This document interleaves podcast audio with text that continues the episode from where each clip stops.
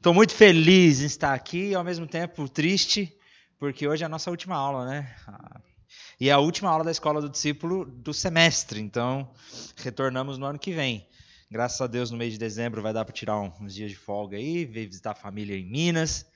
Mas se acompanhem-se, fiquem preparados, porque semestre que vem a escola do discípulo retorna, se Deus quiser, com muitas novidades também, né? E com muita coisa. Mas vamos concluir então Filipenses hoje no capítulo 4. Semana passada a gente viu um pouco sobre os problemas que estavam acontecendo com os falsos mestres, com os religiosos de Filipos. É muito parecido com a carta, muito parecido com as coisas que aconteciam em Gálatas com os, os, os, judaizantes, os religiosos, aqueles que queriam que os cristãos se tornassem judeus ou se circuncidassem, cumprissem as leis, cumprissem as regras, dizendo que nós só seríamos verdadeiros cristãos se a gente cumprisse alguns mandamentos ou fizesse algumas coisas. E o apóstolo Paulo ele vai combater isso dizendo: não, o evangelho é o evangelho da graça de Deus, nós fomos aceitos por Jesus, por isso nós nos relacionamos com ele, por isso nós o obedecemos. O evangelho da graça é o evangelho que diz que Jesus já fez tudo que nós deveríamos fazer. Então, ele combate esses falsos mestres, chama eles de cães, né? É, ele sempre, o apóstolo Paulo sempre pega pesado com essa galera, tanto em Filipenses quanto em Gálatas, a gente vê ele pegando pesado com esse povo. E aí, agora nós vamos para o capítulo final, onde ele vai tratar mais algumas coisas e já vai fazer a sua, a sua despedida. Bom, acho que está congelado aí no Data Show. Ai, é só dar o. Isso, valeu, Mateus. Bom, capítulo 4, versículo 1 ao 4. Vamos lá.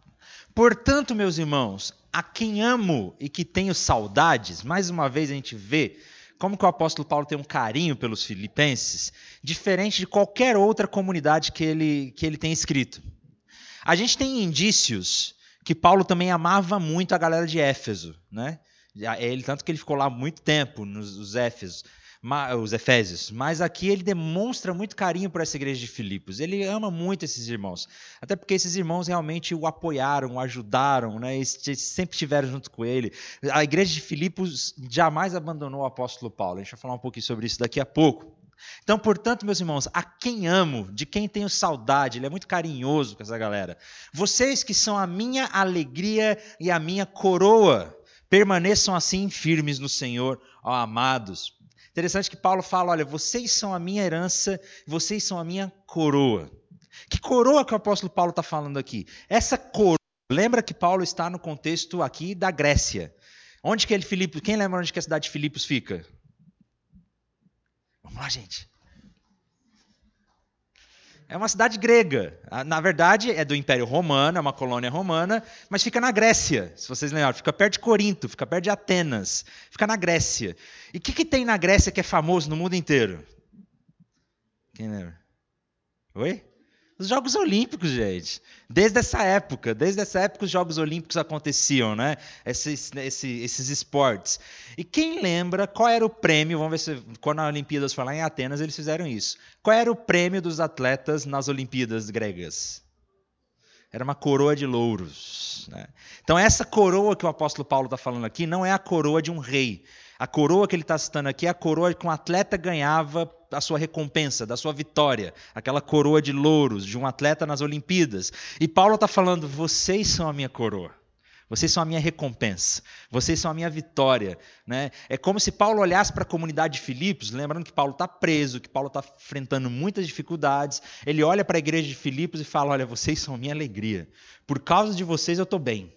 Olha como isso é importante, né? Como, gente, como, é, como é importante nós termos companheiros que não desistam de nós. Como, tem, como, é importante nós termos amigos. O Yuri pregou sobre isso no Tadel, no ano, no ano passado, não. No, no, no, último Tadel aqui na igreja, sobre a importância de nós termos amigos, sobre a experiência do apóstolo Paulo. Isso muda nossas vidas. E o apóstolo Paulo diz: Olha, vocês são a minha coroa, vocês são a minha recompensa. Tudo valeu a pena por causa de vocês. Mesmo, é como se Paulo dissesse: Olha, mesmo se agora der tudo errado na minha vida, se ninguém mais aceitar Jesus, por causa de vocês, eu estou feliz, eu estou bem, porque vocês são a minha coroa, vocês são a minha, minha recompensa, né? Então, aí ele roga, agora ele vai fazer um pedido. Permaneçam assim, firmes no Senhor. Permaneçam firmes. Ou seja, não desistam, não se abalem, continuem nessa caminhada. Todos os conselhos que ele deu, lembrando que aqui ele já está entrando na conclusão da carta. Então, tudo que ele falou sobre considerar o outro superior a nós mesmos, sobre ser um espírito humilde, sobre amar as pessoas, sobre combater, é, combater a falsa religião, ele vai dizer sobre tudo isso. Permaneçam firmes, não desistam, não se abalem, né? É, não se abalem com os perigos externos que causam a perseguição dos falsos mestres e não se abalem pelos perigos internos, que é a desunião, que esses dois grandes perigos da igreja de Filipos que estava acontecendo. Os externos, que era a perseguição dos falsos religiosos, que a gente viu semana passada, e os perigos internos, que eram os problemas de relacionamento, que a gente também viu lá no capítulo 2. E ele vai falar: então permaneçam firmes no Senhor, ó amados. E aí, agora ele vai falar especificamente sobre. Lembra do problema. Lembra de todo o problema do capítulo 2? Sejam a atitude de vocês a mesma de Cristo Jesus? Os problemas de relacionamento, aqui Paulo vai dar uma dica do que é que estava acontecendo. E ele vai citar nomes. Ele vai dizer: olha, rogo. O que eu rogo a Evode também a Sintique é que vivam em harmonia no Senhor. Agora Paulo cita nomes. Evode, uma tal de Evode e Sintique. Né? É engraçado, esse Novo Testamento tem cada nome bonito, né, gente? Imagina você chamar sua filha de Sintique. Sintique, vem cá, minha filha, minha amada. Tem umas inspirações boas no Novo Testamento.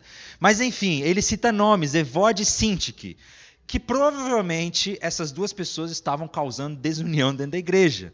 Lembra tudo que ele falou de não viver por partidarismo, por orgulho, por interesse próprio?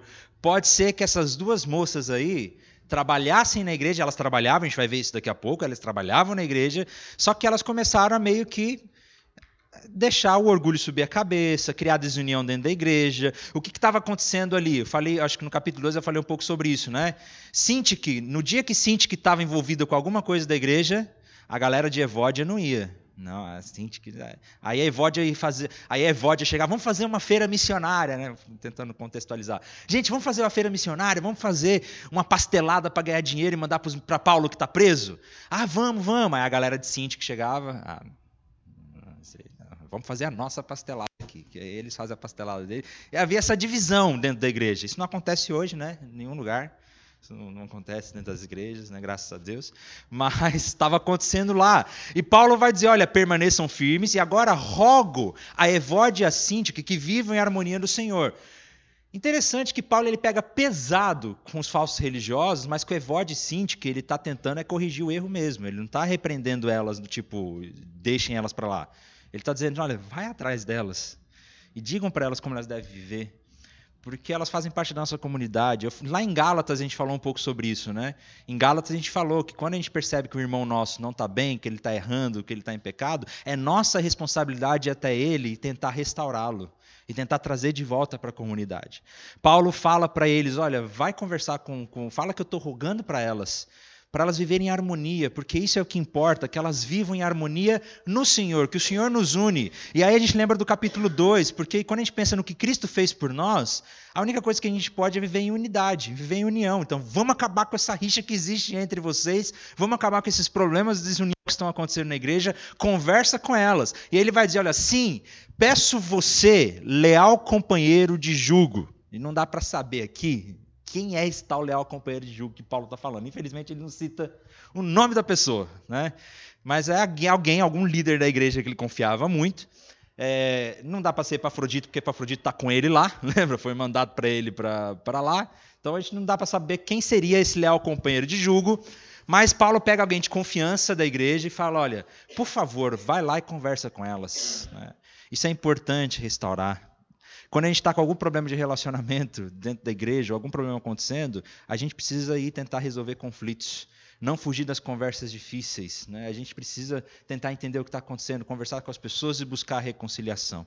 Eu já vivi uma situação, gente, é cada coisa que acontece, né? Já vi uma situação que chegou uma moça na, no pequeno grupo, e aí algumas pessoas do pequeno grupo não gostaram, não gostaram daquela pessoa. Ah, que não gostou, não gostou, não gostou da pessoa. E o conflito começou a aumentar muito. Aí sabe o que aconteceu? Sem eu saber, sem eu saber, criaram outro grupo do, da, do, do pequeno grupo, do PGM, criaram outro grupo sem aquela pessoa. Aí me coloca, e tiveram a cara de pau de me colocar naquele grupo. Eu, o que está acontecendo aqui? Como assim? Que negócio é esse? Aí depois vieram e falou, ô Felipe, a gente não sabe, a gente não sabe o que fazer, porque fulana de tal, eles não estão se dando bem, aí eles queriam marcar uns rolês, sair, né? Tipo, vamos sair e tal, e não queria que a pessoa fosse junto. Eu falei, não, gente, isso é diabólico. Isso é diabólico. Vamos tentar buscar reconciliação de tudo isso. Aí eu, fui, eu, conversei com a pessoa e falei: olha, se você tem alguma coisa contra a pessoa, alguma coisa que te deixa magoado, vai lá e conversa com ela. Fala: eu não gostei do que você fez, né? com muito amor, tenta buscar a reconciliação, mas a gente faz parte do mesmo corpo, de uma mesma igreja. Peço a você, leal com Perdiude, que as ajude, pois lutaram ao meu lado na casa do evangelho. Olha só, a Evode e a Sintique têm um histórico. Elas lutaram ao lado de Paulo na causa do evangelho. Elas nem sempre estiveram dando problema. Elas já foram fiéis companheiras do apóstolo Paulo ali.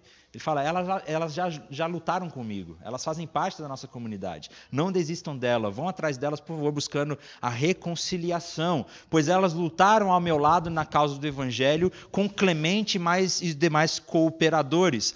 Os seus nomes estão no livro da vida. Olha só, agora essa parte é interessante. O nome de quem está no livro da vida que ele está falando aqui? Evódia e Sintique. Né? Quando a gente pega esse versículo isolado, parece que está falando, não, a gente todo mundo fala, não, Evódia e Sintique, eles estão no livro da vida. Ou seja, elas fazem parte do reino de Deus. Então não cabe a nós excluí-las ou separá-las ou deixar que elas causem intriga. A gente precisa realmente buscar reconciliação. Eu lembro de uma vez que o pastor foi aconselhar uma moça Ai, pastor, porque aquela pessoa que não aguenta aquela pessoa e que não sei o quê, que não consigo me relacionar com ela e tal, e não sei o quê, que coisa toda. Aí o pastor falou assim: olha, você quer ir para o céu um dia? Você quer viver com Deus eternamente um dia? Claro, tá. Então a gente tem um problema. A gente tem um problema aqui. Por quê, pastor? Porque vocês vão estar tá lá, ele também vai estar tá lá no céu, sabia? E vocês vão viver eternamente juntos. Aí a gente tem um problema aqui, porque ele também vai estar tá lá. Porque ele também foi salvo pela graça, apesar do pecado dele.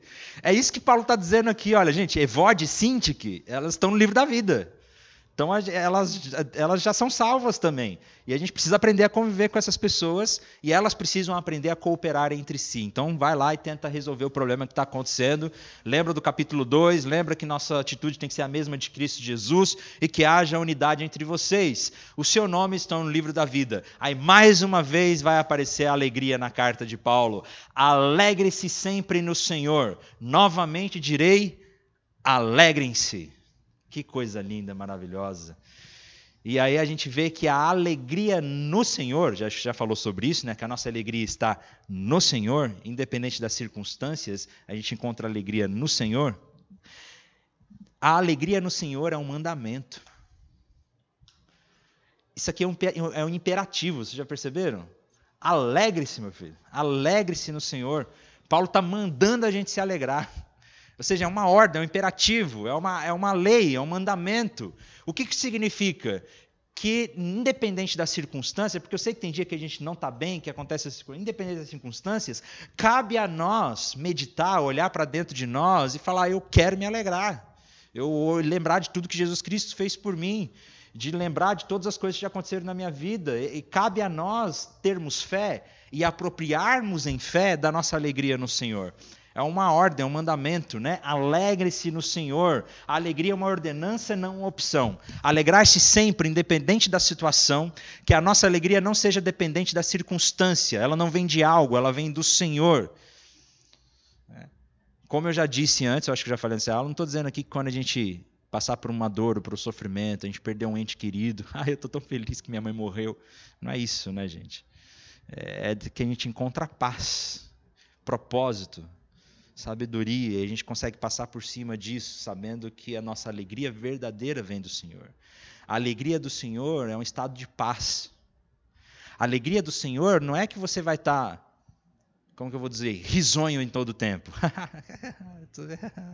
isso, aí, isso aí ser até problema mental, né? Se a pessoa não acontece tudo na vida dela, ela só dá risada. Porque quando a gente fala alegria, a gente só pensa em dar risada. A alegria nesse sentido aqui, é um estado de paz no espírito.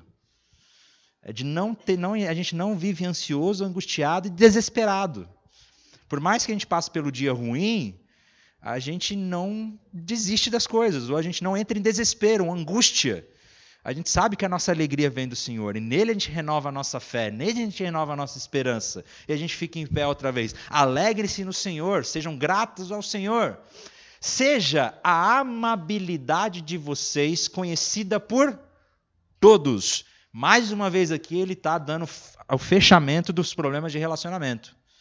A amabilidade aqui amabilidade, é, da palavra amável, é que as pessoas, ele está dizendo que vocês, como comunidade, sejam conhecidas como pessoas amáveis. E a amabilidade que Paulo está usando aqui dessa palavra no grego é a disposição para com os outros sem brigar pelos seus direitos. Muitas vezes. Muitas vezes nós sermos amáveis, ou a nossa amabilidade conhecida, é que muitas vezes a gente tem a gente abre mão dos nossos próprios direitos, de ter razão, por exemplo, né? de, de querer ser superior às pessoas, da nossa humildade, que a nossa postura seja a mesma de Cristo Jesus.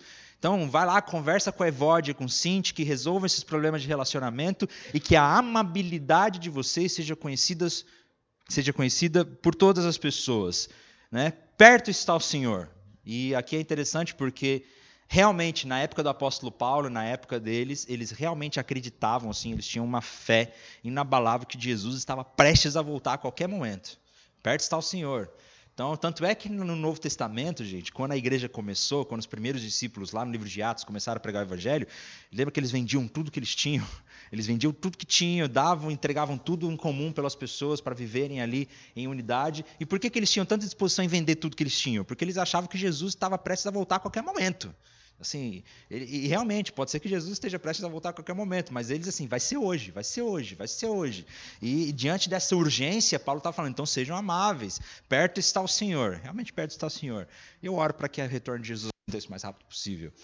E agora ele vai entrar num outro tema interessante que tem tudo a ver com a alegria do Senhor e que eu gostaria de meditar muito nessa manhã para a gente ter um tempo precioso. Ele vai falar sobre a ansiedade. Não andem ansiosos por coisa alguma mas em tudo, pela oração e súplicas e com ação de graças, apresente seus pedidos a Deus, e a paz de Deus, que excede todo o entendimento, guardará os seus corações e as suas mentes em Cristo Jesus. Paulo ele vai dizer agora: não andem ansiosos por coisa alguma. Não andem ansiosos por coisa alguma. Qual é a ansiedade que Paulo está falando aqui? Porque existe ansiedade, gente, que é a ansiedade normal do dia a dia, que eu creio que não chega a ser um problema. Ansiedade antes de você fazer uma prova, estou ansioso antes de dar uma palestra, ansiedade para você conhecer a família do seu namorado, sua namorada, aquela ansiedade, né, que acho que isso é até bom para a nossa vida, a gente precisa desse tipo de ansiedade. Não é dessa ansiedade que Paulo está falando, porque essa ansiedade acontece. Toda vez que eu vou subir no púlpito para pregar, eu fico ansioso, gente. Eu começo a dar vontade de ir banheiro, eu começo, começo a suar e falar, Deus, tipo assim, só que não é uma ansiedade que trava. A ansiedade que Paulo está falando aqui é quando os problemas se tornam tão grandes que a gente trava, que atrapalha a nossa vida, que a gente não consegue mais ter relacionamento nem com Deus e às vezes nem com as pessoas ao nosso redor. Porque os problemas nos trazem angústia, aflição, né? Os problemas interiores ou exteriores, é aquela ansiedade que nos paralisa. É a ansiedade ruim, a ansiedade mal. É uma ansiedade que atrapalha o nosso relacionamento com Deus. A gente não consegue mais ter prazer em Deus porque nós estamos ansiosos. Ansiosos para resolver um problema, ou com o meu problema financeiro, ou com o trabalho que eu preciso. Quando as circunstâncias se tornam tão importantes ou tão grandes na nossa vida, que a gente não consegue mais descansar no Senhor. É desse tipo de ansiedade que Paulo está falando. Ou quando a gente está passando por um problema, por uma tristeza, por uma dor muito grande, que tira a gente de foco, a gente não consegue mais ter a alegria que Paulo está falando. A carta inteira ele está falando sobre alegria. O inimigo da nossa alegria em Deus é a ansiedade. O inimigo de nós termos alegria no Senhor em qualquer circunstância é a ansiedade. É quando as circunstâncias e os problemas tiram a nossa paz. Aí é um problema. E Paulo vai falar agora que a gente não pode viver ansioso. A gente não pode viver ansioso. Quem lembra de Pedro, quando pediu para sair do barco que estava lá aquela tempestade, e aí Jesus apareceu andando sobre as águas? Eu acho muito engraçado esse texto, porque o povo achou que Jesus era um fantasma. Mas também já, gente, imagina só, você está no meio do lago à noite, e tá naquela tempestade, daqui a pouco você vê um homem em pé na água. Eu ia morrer de medo. Né? E realmente foi o que aconteceu com os discípulos. Eles acharam que Jesus era um fantasma. É um fantasma, é um fantasma. Aí Jesus falou: Não, sou eu, não é fantasma, não. Aí Pedro, se é o Senhor mesmo, manda eu ir aí, que eu vou andar sobre as águas também. Aí Jesus fala: Vem. Aí Pedro desce do barco e começa a andar sobre as águas. Imagina a experiência. Aí o texto diz que quando Pedro tira os olhos de Jesus, ele fica com medo das ondas, da tempestade. Aí as circunstâncias, a tempestade, traz essa ansiedade, se torna maior do que ele focar em Jesus. Enquanto ele estava focado em Jesus, as ondas do mar não foram um empecilho. Mas quando ele tira os olhos de Jesus e ele se preocupa com a tempestade, ele afunda. Ele afundou. É exatamente isso que Paulo está falando sobre a ansiedade. Quando a gente tira o nosso foco de Deus, quando a gente tira a nossa paz em Deus, a nossa alegria no Senhor, os problemas, as circunstâncias vão esmagar você. E aí te trava. E isso é ansiedade. E Paulo vai dizer: olha, não andem ansiosos por coisa alguma. Antes, apresentem os seus pedidos a Deus em oração. Mas aqui tem uma coisa interessante. Paulo vai dizer que o remédio para a ansiedade é a oração. Um dos principais remédios para a ansiedade é a oração. Só que muitas vezes a gente não entende o significado de oração. Nós estamos tendo um curso aqui na Escola do Discípulo sobre o poder da oração. A gente falou bastante sobre isso. Semestre que vem teremos de novo, se Deus quiser. E eu convido vocês a participarem é, para a gente falar sobre oração. Porque, que oração que Paulo está falando aqui? Porque eu não sei se você já passou por essa experiência, de alguma vez que você estava ansioso por alguma coisa, ou tinha algum problema, alguma circunstância acontecendo na sua vida que estava te paralisando, e aí a gente vai orar. Deus, eu vou orar. Só que a gente começa a orar pelos problemas, Senhor, me ajuda com esse problema, com essa circunstância. Sabe o que aconteceu comigo? Eu ficava mais ansioso ainda. Porque eu só pensava naquele problema. E até quando eu estava orando, até quando eu coloco aquilo diante de Deus, eu só falava daquele problema, daquelas circunstâncias, e aquilo me deixava mais ansioso ainda. Isso não é oração, gente. Isso não é oração.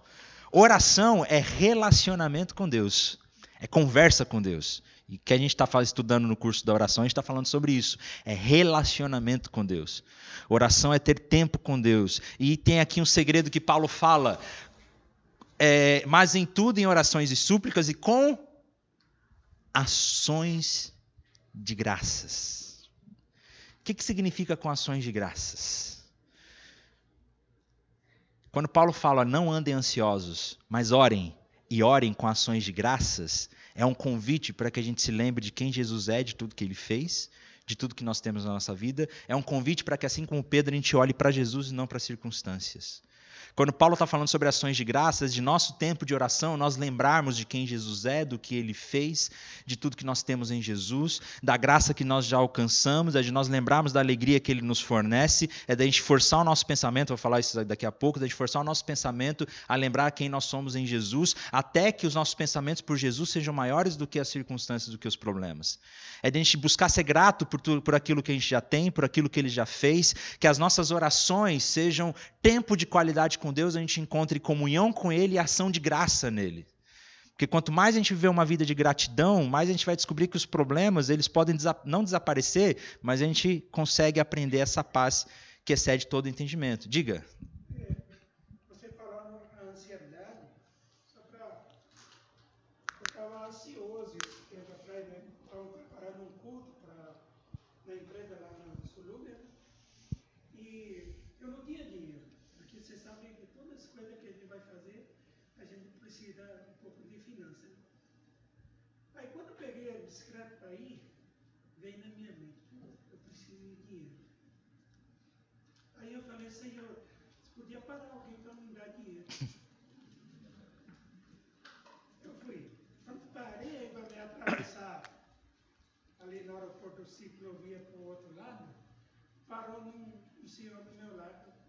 falou para mim, você bebe?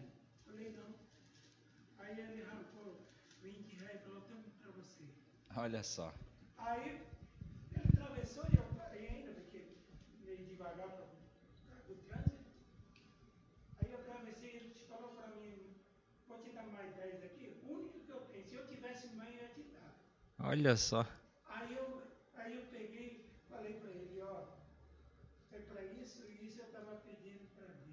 Glória a Deus, que testemunho lindo, meu.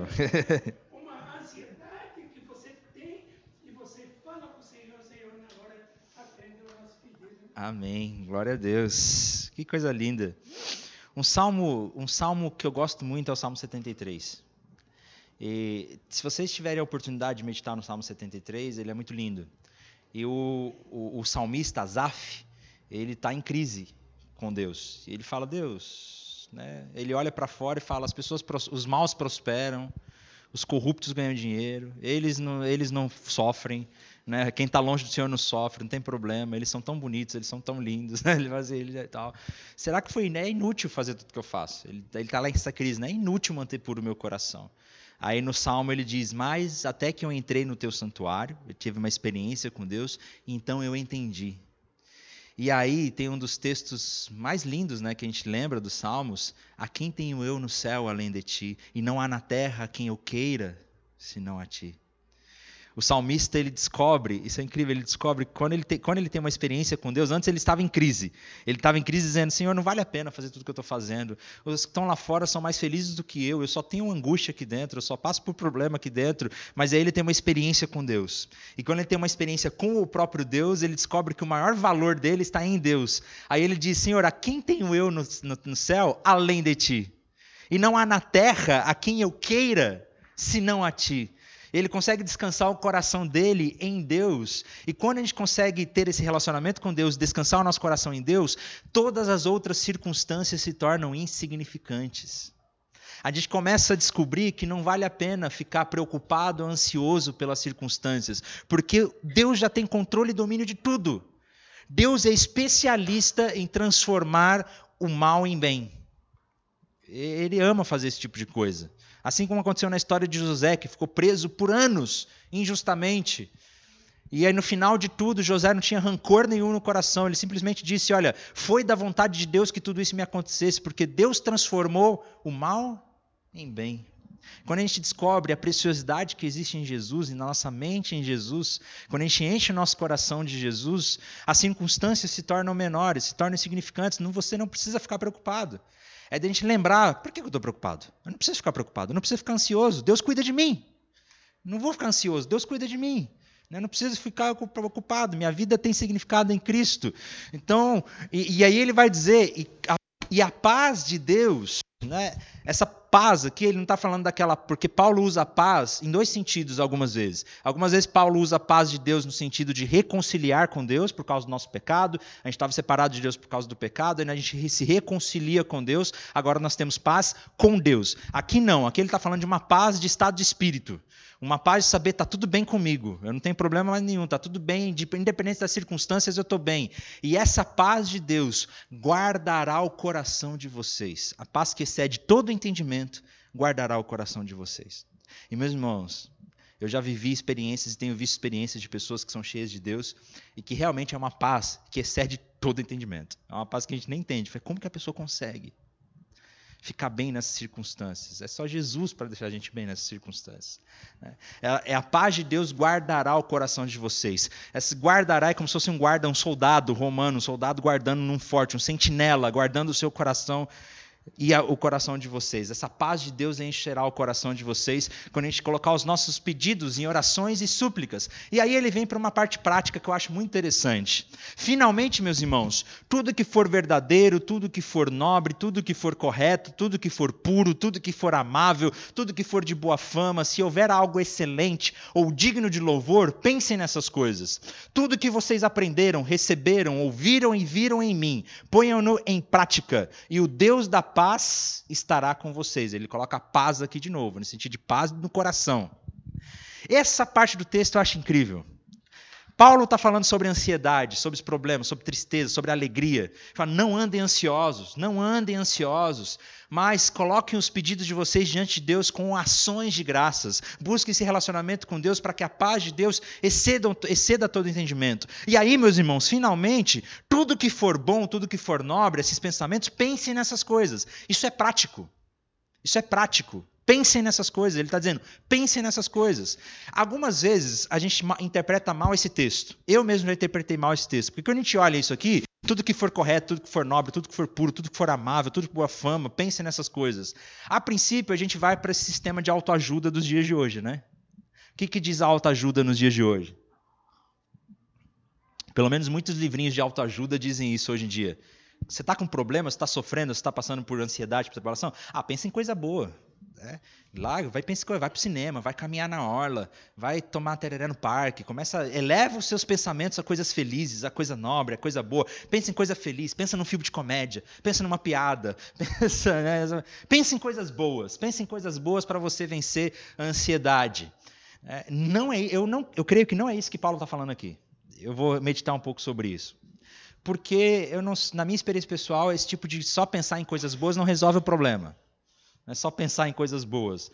Na verdade, quando a gente só pensar em coisas boas, a gente está meio que escondendo um problema lá, reprimindo ele, e ele continua lá, e a gente vai tentar pensar em coisas boas, né? Vou caminhar na orla, vou no cinema, vai para a praia. Eu não estou falando que, que isso é ruim, não, gente. Né? Com certeza, no nosso processo de quando a gente não está bem, fazer coisas de lazer ou coisas que a gente gosta, né? realmente ir para a praia, caminhar, ir no cinema, essas coisas são coisas muito boas são muito boas para nós. Mas eu creio que aqui o segredo é outro. Quando Paulo fala, finalmente, meus irmãos, tudo que for verdadeiro, pense nessas coisas, eu creio do fundo do meu coração que Paulo está falando do evangelho que ele ensinou. De tudo que ele ensinou.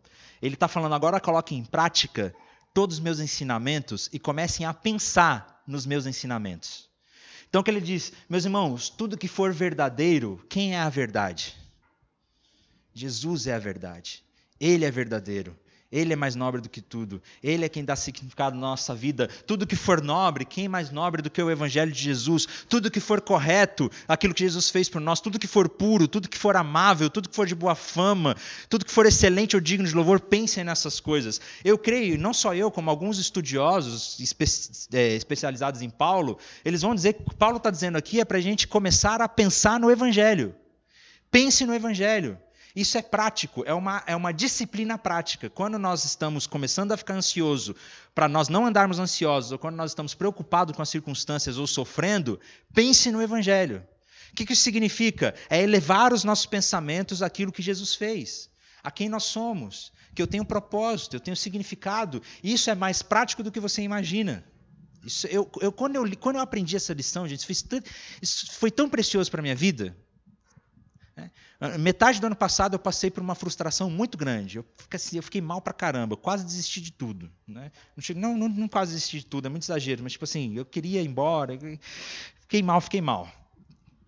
E eu lembro que nessas circunstâncias, quando eu estava mal, as pessoas chegavam para mim, né? Pessoas que eu amo, não estou falando mal dessas pessoas, não, tá, gente? Pessoas que eu amo do fundo do meu coração, gente de Deus. Chegar para ah, Felipe, fica tranquilo, vai ficar tudo bem. Deus sabe de todas as coisas, Deus está no controle de tudo, né? Deus, Deus te ama. Sabe, no fundo do meu coração eu estava assim, eu sei disso, eu sei de todas essas coisas. eu já preguei sobre isso, mas, mas eu não conseguia ficar bem, tipo, assim, não estava bem. E eu comecei a ler sobre essas coisas e eu cheguei nesse texto, nessa reflexão sobre esse texto, em que Paulo fala: pense nessas coisas. Isso é uma coisa prática. Meus irmãos, eu comecei a orar e falar, pensar sobre isso. E a colocar os meus pensamentos, cara, mas que, que eu estou triste? Jesus morreu por mim na cruz. A minha vida tem propósito, a minha vida tem significado. Deus cuida de mim. Ele transforma o mal em bem. Ele sabe tudo que, que ele conhece meu futuro. Ele tem projeto para minha vida. Eu não sou um acidente aleatório de, de, de, de química, de molécula. Eu não vim de por acaso. Deus me criou com significado. Deus tem um propósito na minha vida. E quanto mais eu pensava no Evangelho, a graça me resgatou. Eu não sou ninguém, mas Jesus me tornou alguém. Eu me escondo em Jesus. O sangue dele me cobre. Quanto mais eu pensava no Evangelho, mais o, o, chão ia ficando firme de volta debaixo dos meus pés. E eu conseguindo ficar firme para ficar em pé outra vez. Isso é prático. Paulo diz: pensa no Evangelho. Pensa no Evangelho. Se você anda angustiado, se você anda aflito por causa da sua ansiedade, talvez a gente não esteja pensando no Evangelho o suficiente. A gente deixa que as outras circunstâncias tomem conta da nossa mente dos nossos pensamentos, a gente fica mais preocupado com aquelas coisas do que com o Evangelho. A gente precisa tomar, deixar que o Evangelho flua em, nós, flua em nosso coração. Teve um outro dia, e que eu lembrei desse texto que foi muito bom. É, teve um outro dia que eu acordei. Sabe aquele dia ruim? Eu não estou falando de problema, tipo assim, aquele dia de dar problema no trabalho, reunião e conflito com alguém, aquela, sabe aquele dia difícil? Quem aqui já teve? Todo mundo acho que já viveu esse dia difícil, né? Que tudo, quando vai chegando à noite, você, tudo você quer chegar em casa. Você fala, meu Deus, eu quero ir embora, eu quero ir para casa, eu quero descansar, tomar um banho, porque que dia? Né? Teve um dia que eu estava assim, teve um dia que tá, tive um dia ruim, um dia difícil, não é ruim, não vou dizer que é ruim, mas eu tive um dia muito difícil e eu que eu quero ir embora, eu quero ir embora, eu quero ir embora. E eu já estava ansioso, aflito, angustiado, tudo estava acontecendo. E eu cheguei em casa e fui tomar banho. Aí enquanto eu estava tomando banho, eu me lembrei desse texto. Foi muito claro, porque eu já tinha pregado sobre ele, já tinha falado sobre ele, me lembrei, me, eita. Tá vendo? Eu me engasgo. Falar mais devagar, pausadamente. Eu me lembrei desse texto. Pensem nessas coisas, tudo que for digno, tudo que for nobre. E eu lembro que eu estava tomando banho no chuveiro, eu comecei a, a louvar Deus. A louvar. Senhor Deus, o Senhor é maravilhoso, o Senhor é lindo, o Senhor é grande, o Senhor morreu por mim numa cruz, o Senhor me resgatou, o Senhor me criou com significado, o Senhor me criou com propósito. Eu fui louvando a Deus em voz alta, sim, estava lá na minha casa louvando a Deus em voz alta, lembrando de alguns salmos, lembrando de alguns textos, lembrando e colocando. Eu falei, eu vou pensar no Senhor, eu vou pensar no Senhor. Meus queridos, aquilo foi tão incrível, aquilo foi me trazendo um ânimo de volta tão grande. Eu saí do banho, assim, eu saí do banheiro, falei, cara, eu queria continuar orando, eu queria continuar com Deus ali. Aquela ansiedade que eu estava, aqueles problemas que eu estava, pareciam tão insignificantes, diminuíram tanto assim, porque eu estava lembrando de quem Deus é. Eu estava lembrando de quem Deus é. Eu estava louvando a Ele. E isso é muito prático. E Paulo diz: olha, pensem nessas coisas. Mudem os seus pensamentos. Pensem no Evangelho. Pensem no Evangelho, né? E o Deus da paz estará com vocês. Essa paz que excede todo o entendimento tomará conta do coração de vocês. A gente não precisa caminhar angustiado e desesperado por causa disso. Isso é maravilhoso. E ele vai continuar e daqui a pouco ele vai dar uma experiência particular sobre isso. Alegro-me grandemente no Senhor, porque finalmente vocês renovaram seu interesse por mim. De fato, vocês já se interessavam, mas não tinham oportunidade para demonstrá-lo. Paulo aqui está mais uma vez agradecendo a igreja de Filipos, porque a igreja de Filipos foi uma igreja generosa e que ajudava e ofertava na vida de Paulo. Por isso, Paulo, por isso Paulo vai dizer que eles são a coroa dele. Por isso que Paulo ama tanto e está tão alegre com aquela igreja, porque a igreja de Filipos não desistiu de cuidar de Paulo.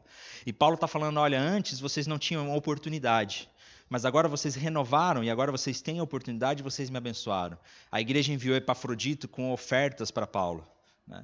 A igreja colocou a mão no bolso para cuidar do missionário, para sustentá-lo, para não deixá-lo abalado. E, e, a igreja não desistiu do apóstolo Paulo. E Paulo diz: Olha, como eu me alegro no Senhor, porque finalmente vocês renovaram o seu interesse por mim. Né? É, vocês, de fato, vocês já se interessavam, mas não tinham oportunidade para demonstrá-lo. Né? Aí ele vai dizer: Não estou dizendo que eu esteja necessitado, mas vocês têm me apoiado, vocês têm me ajudado, por isso eu me alegro pela oferta de vocês. Nós, como igreja, devemos cuidar dos nossos missionários, das pessoas que estão no campo, não devemos abandonar essas pessoas. É, uma coisa que eu tenho muito orgulho na nossa. dizer orgulho assim, né? mas esse é orgulho bom, não é orgulho pecado, não. É, porque o, o, ser orgulhoso é pecado, mas a gente ter orgulho de uma coisa, no sentido de admiração, é outra coisa. Né? Uma coisa que eu tenho muito orgulho da nossa igreja é o cuidado e o amor que ela tem pelos nossos missionários. Quantas histórias eu já ouvi de missionários que voltam para o Brasil, por exemplo, que estão no campo missionário, e voltam para o Brasil ou, para, ou por aposentadoria, ou por, por uma questão de saúde, e quando voltam para o Brasil, sabe o que a maioria das igrejas fazem? Chuta corta o sustento. Não é mais missionário, pois não está mais no campo. Né? Para que, que a gente vai continuar mandando dinheiro para vocês? A maioria das igrejas, quando os missionários voltam do campo missionário, ah, então a gente não precisa mais mandar oferta, né? porque agora eh, acabou. Gente, a pessoa passa a vida inteira no campo missionário, trazendo e agora acaba tudo. Uma das coisas que eu mais tenho, que uma das coisas que me orgulha muito no nosso ministério de missões é que eles fazem, a nossa igreja faz questão de continuar sustentando os nossos missionários pelo resto da vida, mesmo quando eles voltam do campo missionário. É, volta, do, volta do campo missionário, ou por uma questão de saúde, ou por aposentadoria, a igreja continua sustentando eles pelos restos da vida. Esse é outro que eu acho muito orgulho. Essa é referência assim que, que eu vejo na nossa igreja, né? Alguns missionários nossos que estão aqui em Campo Grande hoje, o Afonso, o, a, o Afonso e a Dalva, a Cidinha, são missionários que passaram a vida no campo missionário, eles estão aqui hoje em Campo Grande, né, com a gente, mas eles continuam sendo cuidados por nós e continuarão sendo cuidados por nós. Né? Isso, a igreja precisa se envolver nesse cuidado missionário. Outra coisa que acontece muito, infelizmente, é, tem muita igreja, infeliz, sabia que isso, infelizmente isso acontece, a igreja se reúne, abençoa, não, a gente vai sustentar você, envia o missionário para o campo, o missionário chega no campo, fica lá dois, três, quatro meses, depois a igreja para de enviar o sustento, para de enviar o dinheiro. Deixa o cara na mão lá. Tipo, meu Deus, né? isso, isso, isso, acontece. É, graças a Deus, o nosso Ministério de Missões aqui é um Ministério de Missões muito sério, muito responsável. Então, eu, se você contribui aqui na nossa igreja com a oferta missionária de fé, que o ideal é que todos nós contribuímos, né? Esse ano eu fiz, renovei minha oferta missionária de fé de novo. É, pode ter certeza que o nosso Ministério de Missões é muito sério quanto a isso. Então eu fico muito feliz em ver. Mas enfim, é, não estou dizendo isso porque já porque esteja necessitado. Agora Paulo vai, vai, vai falar na prática aquilo que ele está vivendo, tudo que ele falou. Pois eu aprendi a adaptar-me a qualquer circunstância. Interessante que Paulo fala que eu aprendi. Ou seja, isso foi uma disciplina dele. Eu aprendi a ficar bem em qualquer situação. Isso é algo interessante, porque a gente está falando muito aqui sobre a alegria no Senhor, e eu posso garantir para você, você não vai sair daqui da hora do dia para a noite e agora, agora, eu não me, agora eu sou alegre no Senhor o tempo todo. Paulo está dizendo, eu aprendi isso. Eu aprendi a estar contente em qualquer situação. Como que Paulo aprendeu? Eu creio que provavelmente com essas disciplinas que ele mesmo falou: oração com ação de graças, vida com Deus, de pensar no Evangelho todo o tempo, creio que de amar a Deus acima de tudo, foram disciplinas que ele criou no coração dele, que ele aprendeu a estar contente em qualquer situação. Olha só, aprendi a adaptar-me a qualquer circunstância, sei o que é passar necessidade. Sei o que é ter fartura. Aprendi o segredo de viver contente em qualquer situação. Quem não quer isso, né, gente? Quem não quer viver o segredo de estar contente em qualquer situação? Seja bem alimentado, seja com fome, tendo muito ou passando necessidade. Tudo posso naquele que me fortalece. Aleluia. Olha o contexto desse versículo, né? Que muitas vezes esse versículo é um dos versículos mais citados fora de contexto do mundo. Né? Tudo posso naquele que me fortalece, eu posso fazer qualquer coisa, tudo posso naquele que me fortalece. Eu já vi, esse, eu já vi gente falando sobre esse versículo nas mais diversas, né, que eu posso fazer qualquer coisa, eu posso ser incrível, eu posso criar minha empresa, eu tudo posso naquele que me fortalece. Cuidado, porque o contexto desse versículo é que Paulo está falando que ele pode suportar qualquer coisa naquele que me fortalece. Jesus Cristo nos dá as condições a graça de Jesus nos dá condições de viver contentes em qualquer situação. Esteja eu bem alimentado, esteja eu passando fome, esteja eu com problemas ou esteja eu sem problemas, eu posso tudo naquele que me fortalece. Aquele que me fortalece é quem traz a alegria e a paz no meu coração. Tudo posso naquele que me fortalece. Isso é maravilhoso. Eu aprendi o segredo de estar contente em qualquer situação. Eu não ando ansioso por coisa alguma, porque eu apresento meus pedidos em súplicas a Deus em oração todos os dias com ações de graças e eu elevo meus pensamentos àquele que guarda o meu coração e que traz a paz que excede todo entendimento. Então eu aprendi o segredo de viver contente em qualquer situação. Apesar disso, vocês fizeram bem em participar das minhas tribulações. Paulo está falando mais uma vez sobre as ofertas que eles enviaram. Como vocês sabem, filipenses, nos seus primeiros dias no Evangelho, quase perdi da Macedônia Nenhuma igreja partilhou comigo no que se refere a dar e receber, exceto vocês. Pois estando eu em Tessalônica, vocês me mandaram ajuda, não apenas uma vez, mas duas, quando tive necessidade. Não que eu esteja procurando ofertas, mas o que pode ser creditado na conta de vocês. Olha que testemunho lindo de Filipos. Gente, o apóstolo Paulo, o grande missionário, um dos maiores missionários que nós já tivemos de todos os tempos, né, autor de quase todo o Novo Testamento, ele está dizendo aqui que ele foi quase que abandonado. Vocês perceberam nesse texto? Porque quando eu estava em Tessalônica, ninguém me ajudou. Ninguém mandou oferta. Ninguém quis me ajudar. Eu fiquei sozinho. Eu quase me perdi lá, gente. Porque a situação foi braba, foi difícil. As igrejas não me apoiaram, mas vocês me apoiaram. Vocês me apoiaram. Vocês me enviaram ajuda financeira Vocês estiveram do meu lado sempre. Por isso que Paulo amava Filipos. Por isso que Paulo gostava tanto daquela igreja, porque ela era uma igreja que sempre foi parceira de Paulo, nunca abandonou o apóstolo Paulo, né? E ele, tá, ele dá esse testemunho tão incrível, e ele está dizendo, olha, que tudo isso seja acreditado na conta de vocês. Não é que Paulo está pedindo para que eles sejam ricos ou que Deus retribua, também, mas que seja acreditado na conta eterna de vocês, que Deus veja tudo que vocês fizeram por mim, vocês recebam recompensa e as bênçãos por terem feito isso por mim. Paulo está dizendo, ó, vale a pena e vai valer a pena você manter, a gente se manter fiel no sustento dos missionários, no sustento das pessoas e não abandonar as pessoas. Interessante que o apóstolo Paulo ele falou que nenhuma igreja partilhou comigo, nenhuma igreja, ou seja, todo mundo abandonou ele. Mas a igreja de Filipos estava lá, firme e forte, e não abandonou o apóstolo Paulo. Né? É uma igreja que tinha ajuda integral a Paulo, estava amigo e mandava pessoas para ajudá-lo. Recebi tudo, o que tenho é mais do que suficiente. Interessante, né? Ele, tipo assim, agora eu já tenho tudo que, vocês, tudo que eu precisava, tudo que eu recebi, tudo que vocês me enviaram é mais do que suficiente. Então eu estou grato por tudo aquilo. Paulo não tem uma teologia da prosperidade, né, de que precisa mais ainda, ou de que a gente, né, que ele não, tudo que eu tenho já me basta. Estou amplamente suprido agora que recebi de Epafrodito os donativos que vocês me enviaram, né? Que o Epafrodito foi a, a oferta que eles enviaram através de de, de Epafrodito para Paulo enquanto eles estavam presos. O nativo que vocês enviaram são uma oferta de aroma suave, um sacrifício agradável a Deus. Paulo está dizendo: a oferta que vocês me enviaram é como um sacrifício agradável a Deus, igual no Antigo Testamento, aqueles sacrifícios que agradavam a Deus. Deus se agrada da oferta que vocês me enviaram. Obrigado por serem generosos. A generosidade é um princípio bíblico. O meu Deus suprirá todas as necessidades de vocês. Paulo está falando: olha, ele não vai deixar falar nada para vocês, ainda mais vocês que são generosos, de acordo com as suas gloriosas riquezas em Cristo Jesus. E agora Paulo vai começar a se despedir, a entrar no finalzinho da carta. A nosso Deus e Pai seja a glória para todo e sempre. Amém. A nosso Deus Pai seja a glória para todo e sempre. Amém.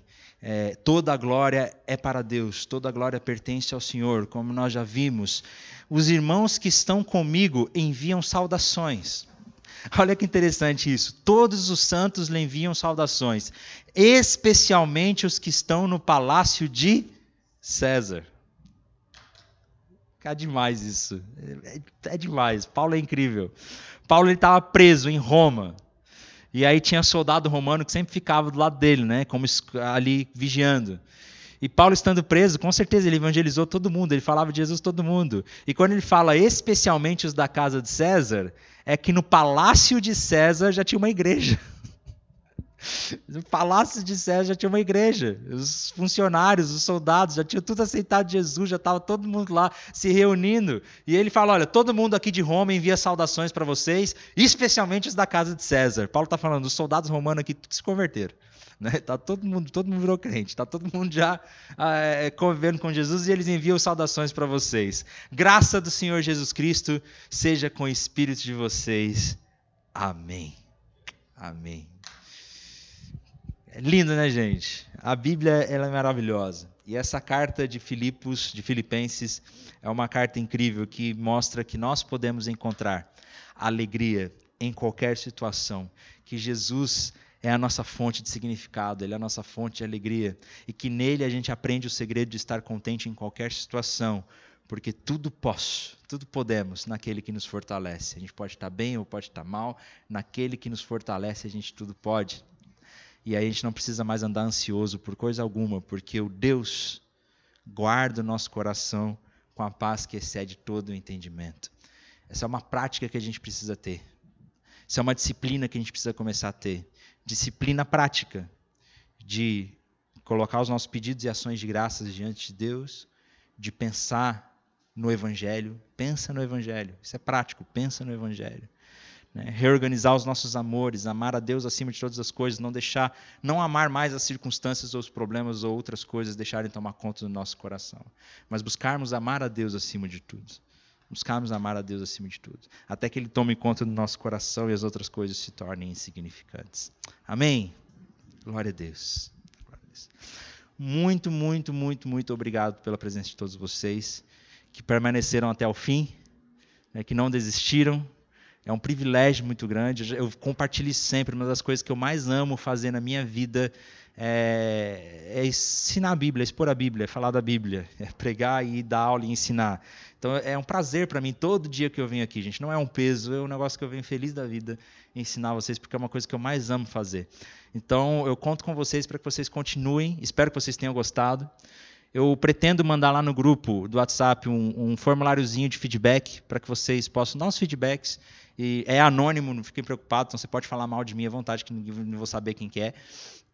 É, mas sejam sinceros e transparentes para que a gente possa melhorar sempre e buscar melhorar cada dia.